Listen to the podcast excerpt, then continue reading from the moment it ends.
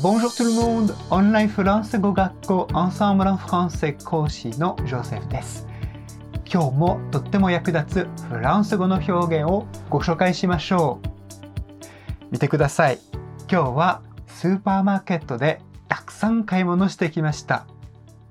さて、スーパーマーケット、フランス語ではスーパーマーシェと言いますが、会話でよく使う別の言い方は何でしょうか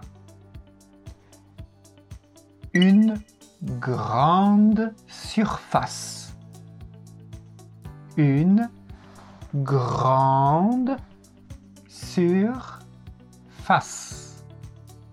もう一回いきますね。Une grande surface. une grande surface. Chokuyaku suru to okina hyomen desu ga, kore de supermarket という意味で使いますよ。Regardez, j'ai acheté plein de choses dans une grande surface. Et hop ぜひ使ってみてくださいね。